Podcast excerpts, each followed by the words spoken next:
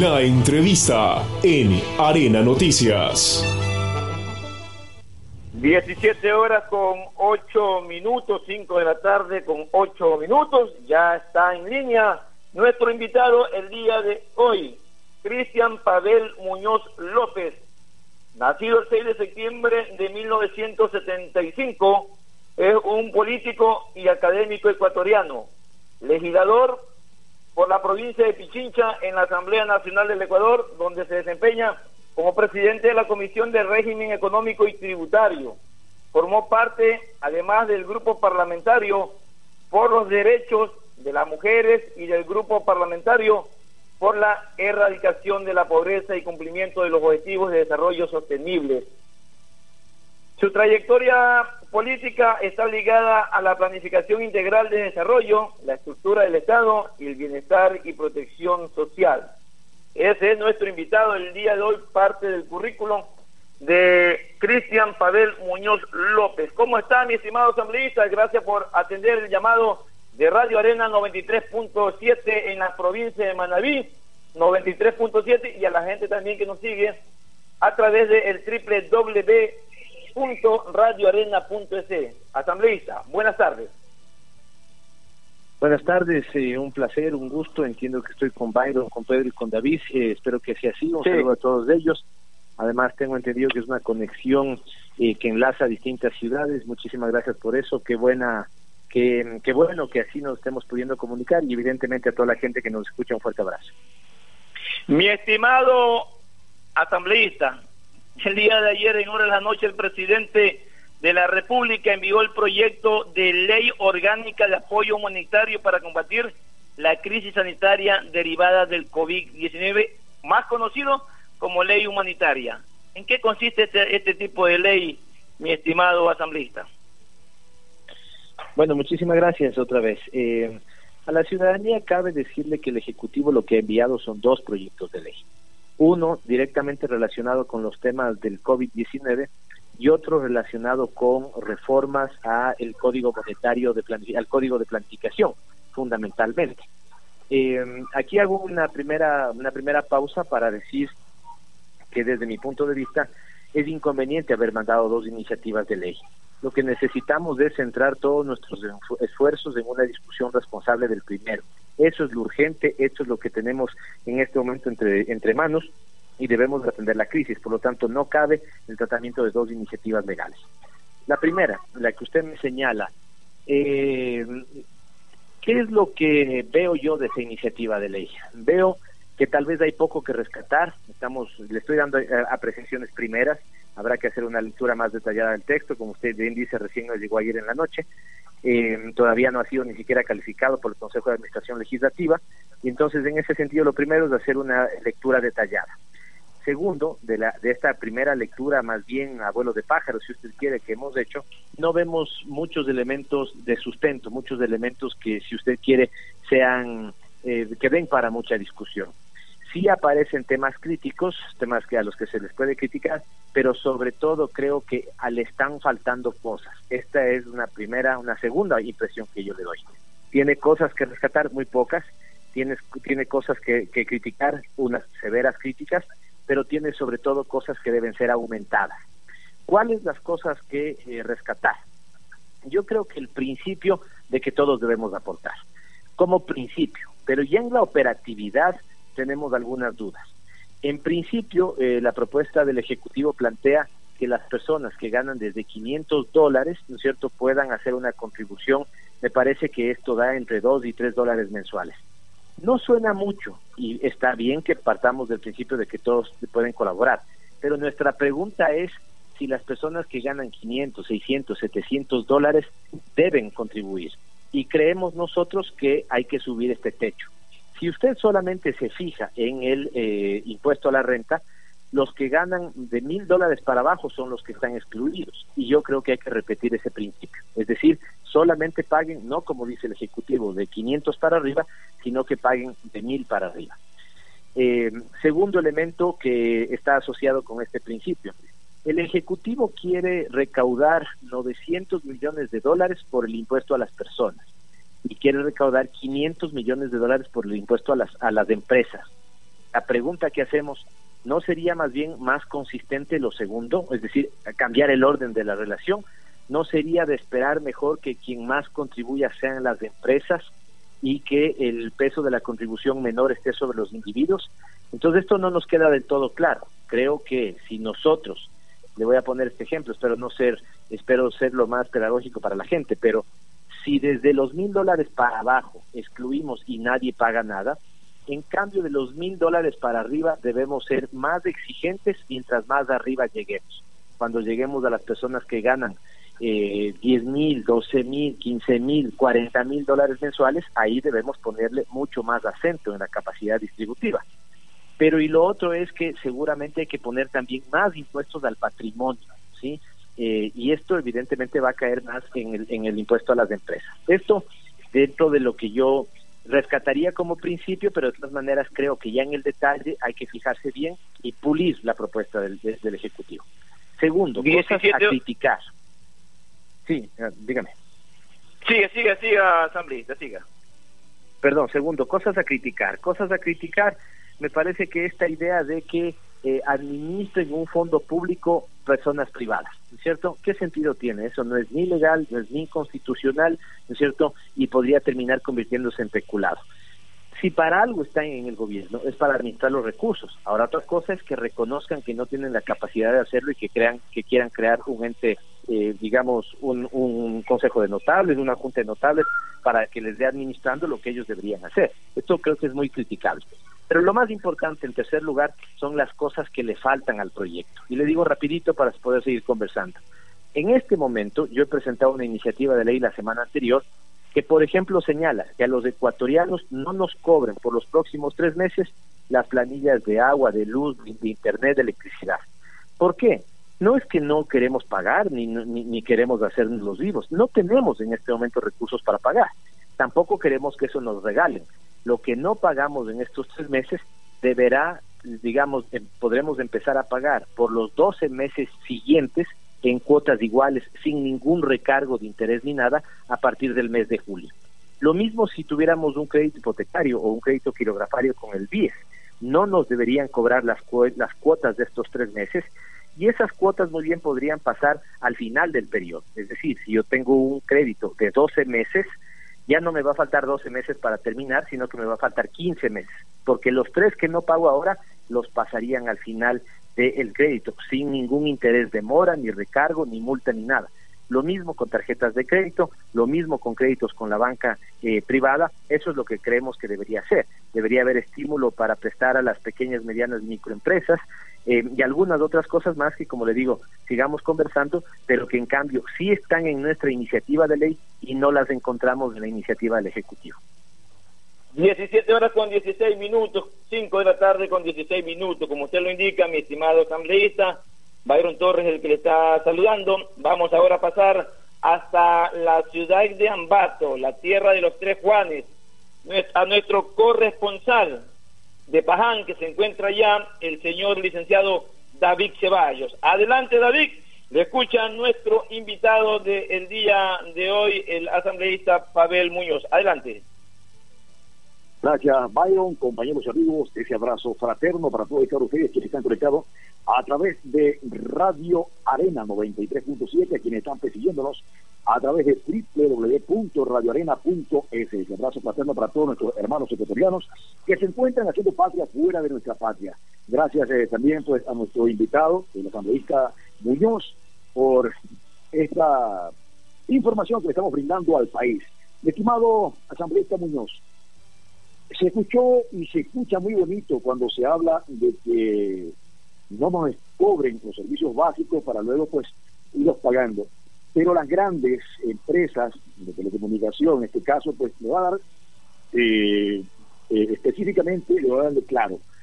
Hace poco yo cambié un plan porque tenía uno muy caro, eh, hice uno más económico de 17 dólares, pero el día que me tocaba cancelar, no había cancelado porque ya se, ya se había hablado de que se iba a extender, de que uno podía mantener el servicio y no le podían cortar. Oh, sorpresa, me cortaron. Cuando fui a cancelar, ya tenía mora, tuve que pagar 24 dólares. Ese tipo de cosas me gustaría que analicen. Eso por una parte.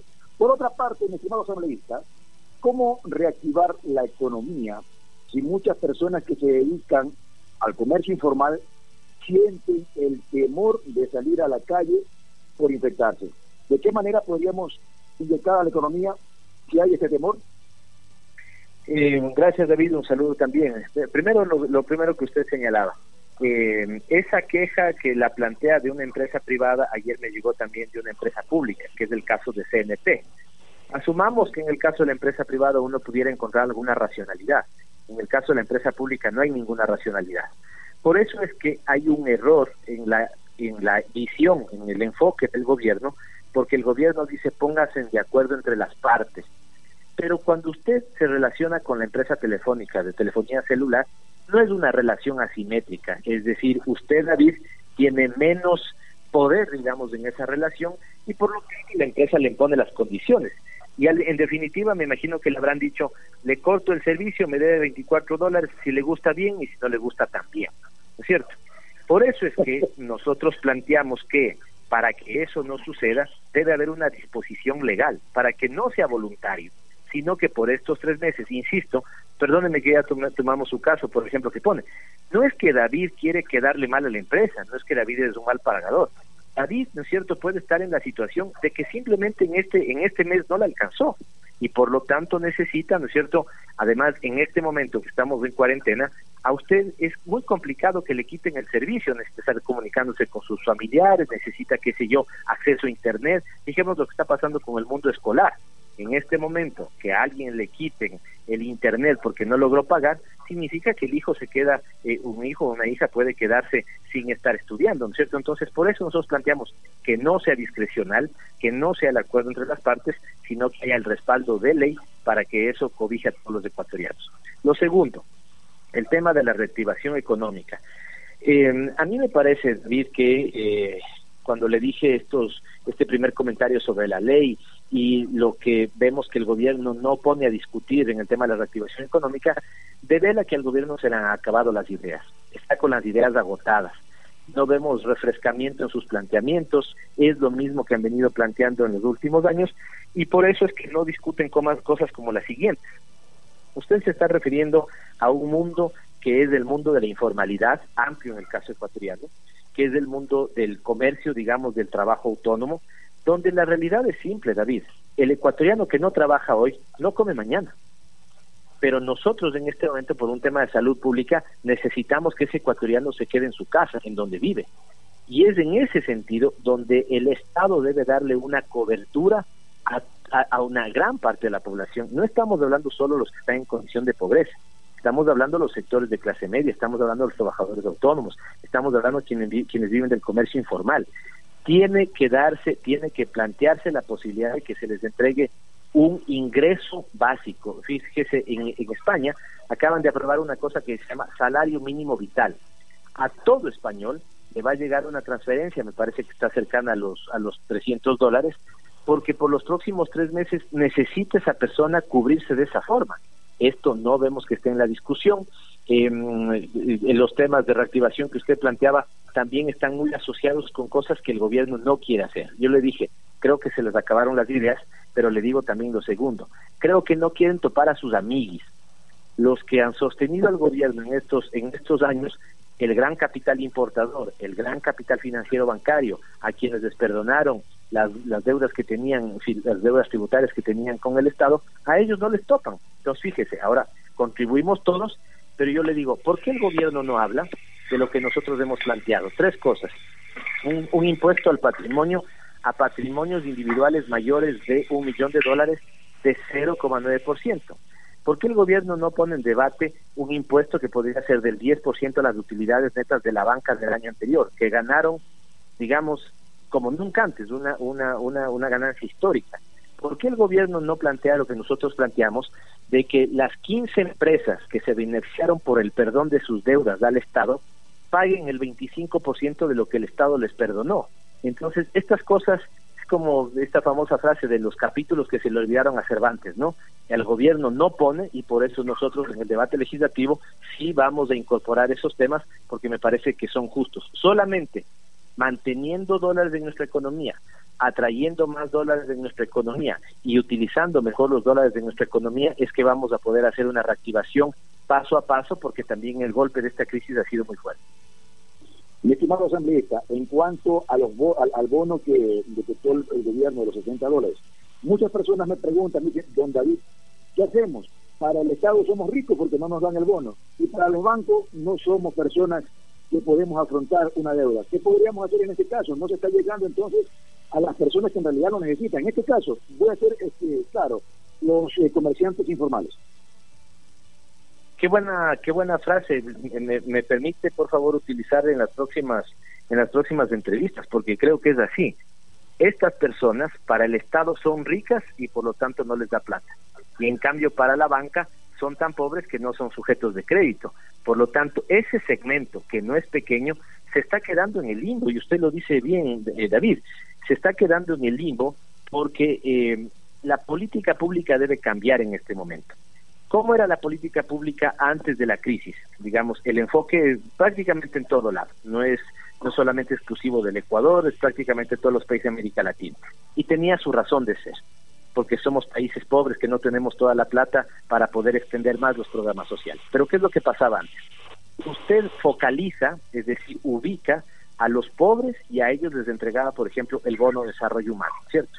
Porque si usted tiene del 100% de la población, el 33 es pobre, por ponerle un ejemplo, usted los ubica y les entrega plata al 33.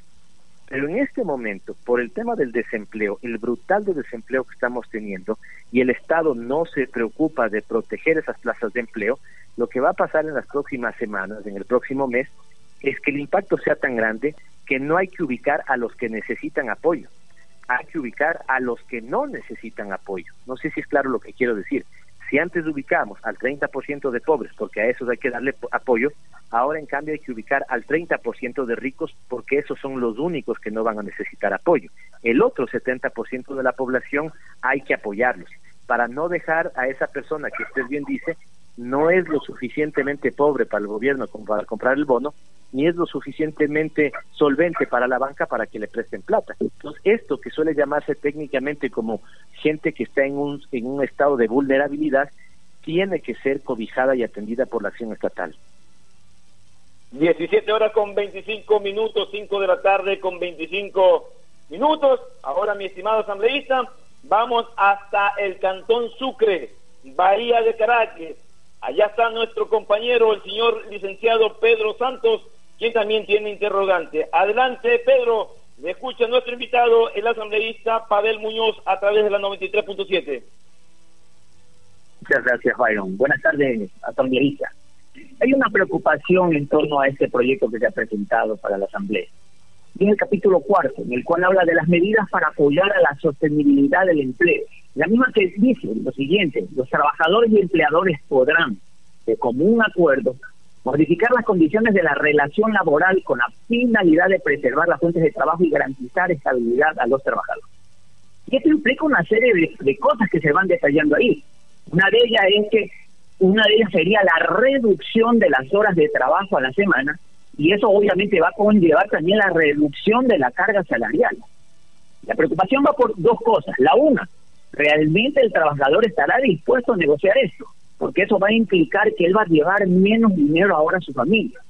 La segunda, es la que más se teme, que esto pueda ser aprovechado en este caso por empresarios inescrupulosos que puedan justamente utilizar esto para lucrar más y pagarle menos a sus empleados. ¿Cómo se puede blindar para que esto no sea mal utilizado y lo que se haya hacer vaya vaya a conseguir al final con esto es una vulneración de los derechos de los trabajadores a nivel nacional? Muchas gracias, Gracias, Pedro. Muy interesante pregunta. Y nuevamente déjeme empezar con el concepto. No es, o sea, tenemos una realidad. La realidad es que las empresas van a tener muchas dificultades en sostener a sus trabajadores. Eso es cierto. Pero es un error que frente a esa realidad, lo primero que se le ocurra al gobierno sea dejar que simplemente las partes acuerden. ¿Por qué? Porque nuevamente le voy a ese tema de no es una relación, digamos, en igualdad de condiciones. Nos guste o no nos guste, el empleador más preso y tiene más capacidad de negociación sobre el tema del empleado. Por lo tanto, ¿qué es lo que puede pasar? Imponerle, como usted bien dice, condiciones de resignación y mucho retroceso de derechos, más o menos si te gusta bien, si no te gusta eh, salados, eh, si quieres proteger el trabajo tienes que aceptar que yo te baje al 50% tu salario o lo que fuera. Es decir, es como pongámoslo en la vida cotidiana. Si yo termino dándome golpes con alguien, solo estoy poniendo un ejemplo, digamos, y este con el que me doy golpes es un fortachón, bueno, en realidad lo deseable es que si alguien quiere ayudarme, me ayude a mí, pues que soy un poco más débil en esa relación y no se ponga del lado del fortachón. Es eso lo que debería pasar con el Estado respecto a los trabajadores. Tiene que ponerse del lado más débil de la relación. Por lo tanto, que se pongan de acuerdo sí es un principio que, digamos, sí es una medida que en principio está bien, pero el Estado debe darle respaldo al trabajador para que en esa relación no haya abuso de poder del empleador sobre el empleado. Primer elemento. Segundo elemento. Usted les ha escuchado, estoy seguro, Pedro, y la ciudadanía que nos escucha, le debe haber escuchado al gobierno decir esto. La realidad superó a la legalidad, ¿es cierto? Por lo tanto, dicen ellos, en la realidad vamos a tener muchos, muchos despidos, mucha gente desempleada, esto supera la legalidad y no tenemos muchas herramientas de legalidad para defender esa relación. Pero en cambio, ¿sabe qué es lo que hicieron cuando pasó el tema de la deuda? Ahí, en cambio, invirtieron la relación. La realidad no teníamos plata para pagar, pero ellos le, dieron más peso a la legalidad y terminaron pagando hace 15 días 324 millones de dólares a, tenedores de deuda externa cuando esa plata la necesitábamos en el país. ¿Qué es lo que quiero decirle con esto? Que hay un doble discurso. Cuando se trata de defender el trabajo, dicen la realidad es más fuerte y por lo tanto va a haber desempleos. Cuando se trata de que no paguen la deuda, dicen la legalidad es más fuerte, por lo tanto, como eso está en la cláusula legal, tenemos que pagar la deuda. No sé si soy claro en el ejemplo, pero este es un grave error porque entendiendo que vamos a tener problemas, entendiendo que las empresas va a ser muy difícil que sostengan a sus trabajadores, debemos encontrar las reformas legales pertinentes que le den un oxígeno al empleador, es cierto, pero que no signifique eso que van a explotar a las condiciones de trabajo. Por ejemplo, jornada laboral, por ejemplo, pago mínimo eh, o, lo que le adeudan ahora, eh, pagar eh, digamos, de forma también por cuotas o lo que fuera, o una cosa que es importante, pero que no lo hacen porque son muy dogmáticos, muy neoliberales en su forma de ver las cosas.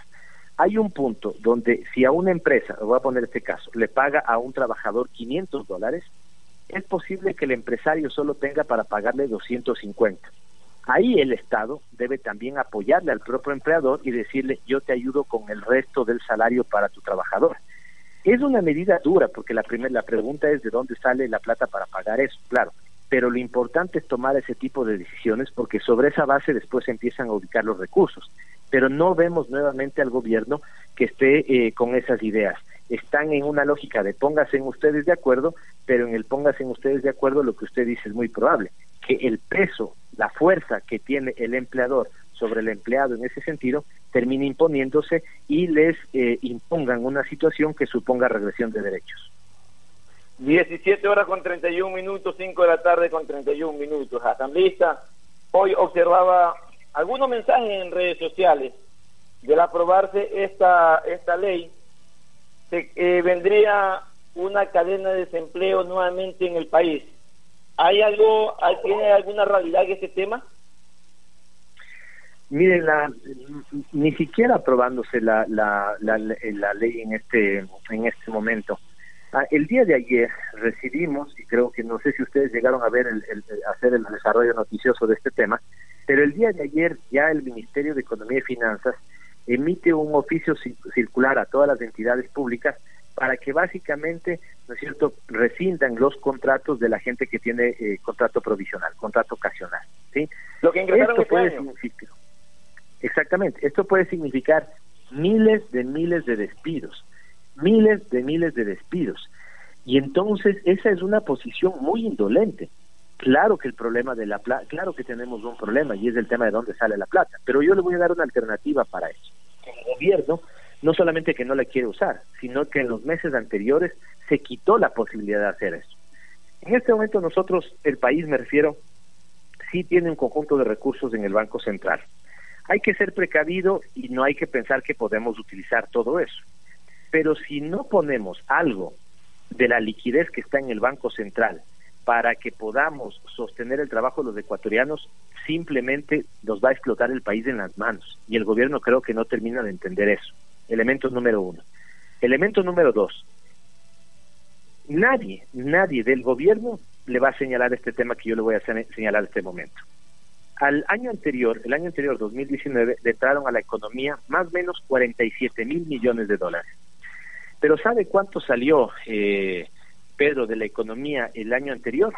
46.200 millones de dólares. Es decir, entraron 47 y salieron 46.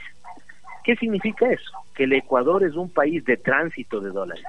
Y esto es muy complicado, porque la riqueza se genera aquí, pero se deposita en otros lados para ser aprovechada en otros lados o incluso en paraísos fiscales para no pagar sus obligaciones tributarias. No puede ser así. No puede ser así. El sector privado no puede decirnos no tenemos liquidez, ¿no es cierto?, como una gran novedad, y es cierto que no tenemos liquidez, pero en gran parte no tenemos porque una parte irresponsable de ese sector privado lo que genera de riqueza en el Ecuador lo saca del Ecuador. Entonces la liquidez que podría tener el Ecuador la tiene afuera. Y la segunda, no puede ser que el gobierno no se decida a poner restricciones mayores, al menos por este tiempo, por lo que dura la emergencia, a la salida de capitales. No puede ser. Hay un punto donde hay que restringir la salida de capitales porque además nosotros tenemos dolarización.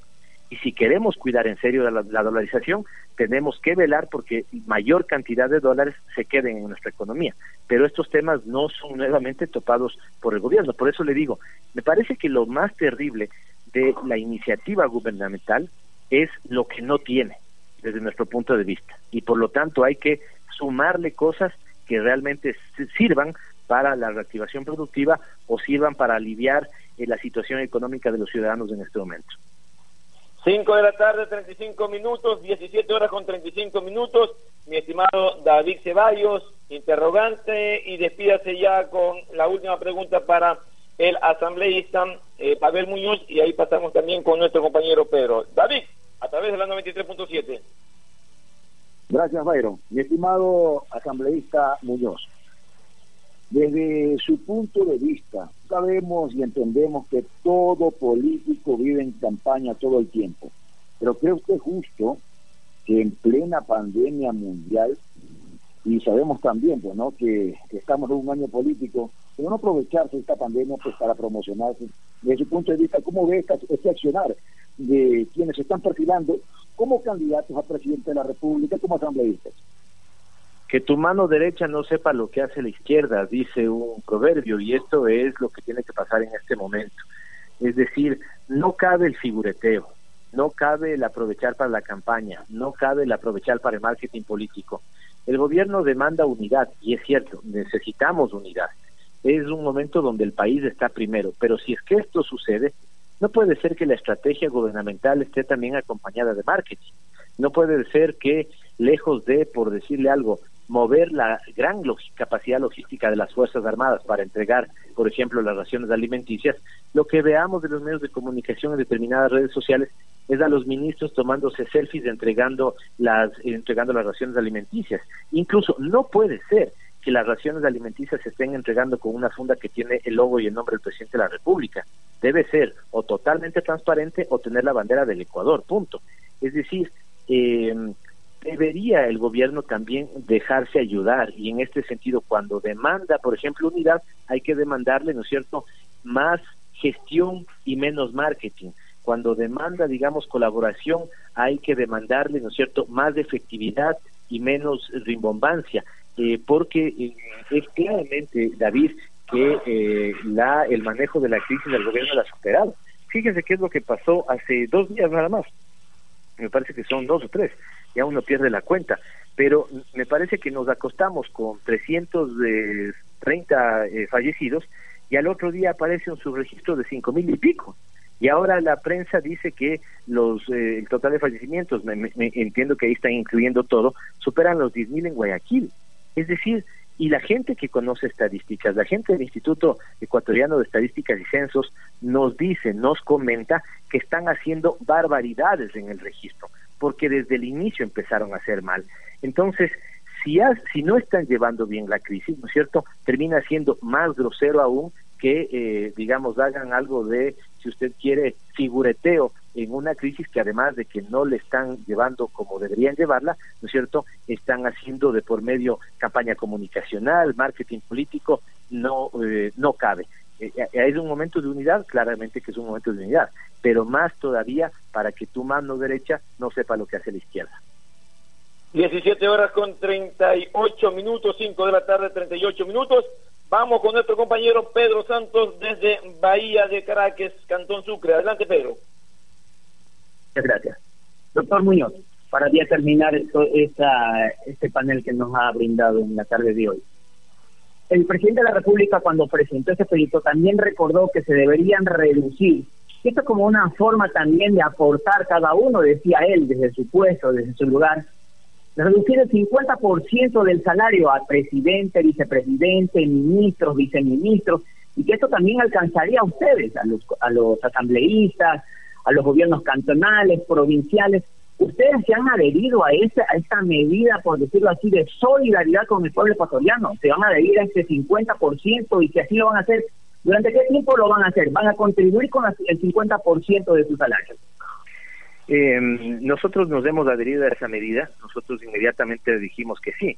Y no solamente eso, eh, ya este mes nosotros habíamos decidido aportar el 15% de nuestro ingreso antes de que el presidente de la República diga cualquier cosa. Es decir, esto es así.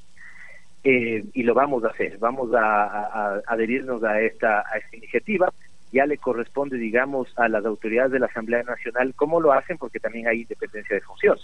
Pero le voy a dar un detalle realmente yo no quiero quedarme en eso y espero que al final del día las cosas pasen como tengan que pasar. Pero ¿sabe qué están poniendo en este momento en la ley? En la ley están poniendo una disposición de que presidente, vicepresidente, ministros eh, van a quedar, o sea, hay una reducción de su salario a la mitad. Pero están excluyendo de esto a personas con discapacidad. Totalmente justo, totalmente justo. Pero cuidado, ¿no es cierto? Cuidado que ahí nos estén diciendo un mensaje en la práctica capaz que no lo cumplen, me refiero, digamos, a la imagen presidencial, porque, ¿no es cierto?, hay, esta, hay este mandato de ley. Sería altamente deseable desde mi punto de vista, ¿no es cierto?, que eh, independientemente de que exista esa eh, excepción legal, el presidente efectivamente confirme de que en el entorno ministerial todos acogerán esa medida. Esto es, esto es lo deseable. Pero quiero terminar con un elemento que me parece importante. Más allá de eso, que vamos a colaborar, ¿no es cierto? Número uno, insisto, vamos a colaborar.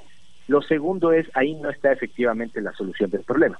Pero lo tercero, porque esto también está en la iniciativa de ley, yo sí me voy a poner seriamente, seriamente en defensa de los trabajadores y los servidores públicos del Ecuador. Por una cosa, ¿qué está planteando la ley? Le voy a poner este ejemplo. Si alguna persona gana 1.200 dólares en el sector privado, está contribuyendo me parece que el 7%. Si una misma si una persona gana 1.200 dólares en el sector público, está contribuyendo el 10%. Ahí se está violentando un principio de igualdad y un principio de generalidad. si gana 1.200 dólares y si tiene que tributar sobre los 1.200 dólares, no importa que esté en el sector público o en el sector privado, tiene que tributar igual. ¿Por qué nos cargamos la mano con el funcionario público? ¿Por qué? ¿Por qué el gobierno ha empezado a hacer un discurso como si, el, como si la persona que trabaja en el Estado, en la burocracia nacional, fuera un enemigo de la sociedad? Casi, casi que ahora podemos pensar que después del narcotráfico, después del tráfico de armas, después de la trata de blancas, están los funcionarios públicos. A mí me parece que eso es una grosería. Yo estoy bastante harto. ¿no? Yo, si usted quiere, en este caso estoy como político, ni siquiera como funcionario público, pero estoy bastante harto que haya gente, ¿no es cierto?, que desde esta perspectiva eh, maltrate tanto al funcionario público. El funcionario público también son los médicos que hoy le ponen la cara al, virus, los profesores que educan a nuestros hijos, la gente que recoge la basura de cada uno de nuestros cantones, quienes nos aseguran muchas veces los servicios como de agua potable. Esa gente es servidora pública. ¿Por qué me quiero cargar con esa gente? Porque hay un discurso de los acomodados de siempre que dicen que la burocracia no vale, que el Estado no vale, que los servidores públicos son todos corruptos, todos vagos. Basta, basta de eso. Así que creo que no hay que contribuir, no hay que confundir. Contribuir quienes, independientemente de que estemos en lo público y lo privado, lo podamos hacer, que contribuyamos pero que so pretexto de eso nos querramos cargar la mano con los funcionarios públicos, votándoles a la calle, cobrándoles más que lo que le estamos cobrando y haciendo un discurso de estigmatización, en lo particular le digo con mucha indignación, David, yo ya estoy harto de eso. 17 horas con 43 minutos, 5 de la tarde, 43 minutos. Mi estimado asambleísta, queremos agradecerle por esa apertura que nos ha brindado en esta hora de la tarde para poder conversar con usted a través de Radio Arena 93.7. Despídase de los oyentes en la provincia de Manabí y a quienes nos han seguido a través de la www.radioarena.es. En la parte final, asambleísta. A Manabí recordarle cuánto le queremos. Manabí es el ejemplo, hoy cuatro años, ayer en realidad cuatro años, de que Manabí, sobre todo Manabí Esmeraldas, pero Manabí sobre todo, le dio un ejemplo al Ecuador. Los ecuatorianos nos podemos sobreponer de esto, los ecuatorianos ya nos hemos sobrepuesto de estas cosas. Los manavitas, insisto, hace cuatro años le dieron el ejemplo más hermoso a todos los ecuatorianos cuando con la adversidad del terremoto de ese momento hicieron dos cosas. Se unieron, fueron fuertes y estuvieron apoyados por el Estado que de manera eficiente, creo yo, los apoyó. En este momento ya no tenemos un Estado eficiente que nos apoye pero tenemos la misma fortaleza, la misma unidad que demostraron los manavitas y los esmeraldeños en esa ocasión, así como la solidaridad de todos los ecuatorianos, entonces nos levantaremos. Frente a la falta de liderazgo, más unión de la sociedad. Al final, el pueblo salva al pueblo y eso es lo que va a terminar pasando saldremos de esto, pero sobre todo colaborándonos entre todos.